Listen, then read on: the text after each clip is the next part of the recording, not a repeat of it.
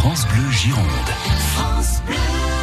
Tous les jours, il est là pour euh, vous raconter une histoire et nous allons euh, à côté de Coutras ce matin. Il s'est passé de belles choses. Bruno Beurrier. Oui, bonjour à tous. Samedi dernier, l'avocat et ancien ministre des Affaires étrangères du président François Mitterrand, Roland Dumas, pour ne pas le citer, a légué sa bibliothèque au village du Livre, installé dans un lieu improbable. Une ancienne minoterie de huileries nichée dans un coude de la rivière Lille et du canal de l'Aubardemont, juste avant d'arriver à Coutras en venant de Saint-Denis de Pile. Les anciens silos contiennent des millions de livres qui n'ont pas encore été répertoriés.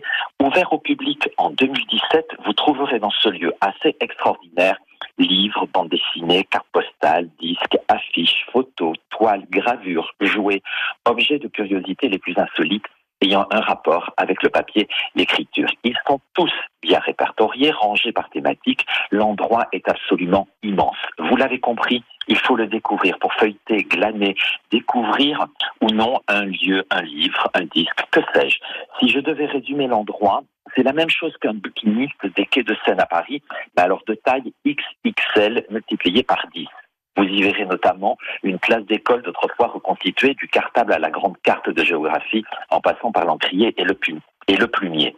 Petits et grands, vous y trouverez certainement votre bonheur. Quant à la bibliothèque de M. Dumas, pas l'écrivain, le ministre, elle se trouve au dernier étage, deux meubles de plus de 3 mètres de haut et de long, renfermant des livres de Georges Bataille à Marguerite Duras, en passant par des lettres ou des photos, peintures insolites. En conclusion, vous l'avez compris Dominique, mhm. j'aime beaucoup ce lieu et mhm. cet endroit existe grâce à un homme, son propriétaire, Monsieur Didier Rodriguez.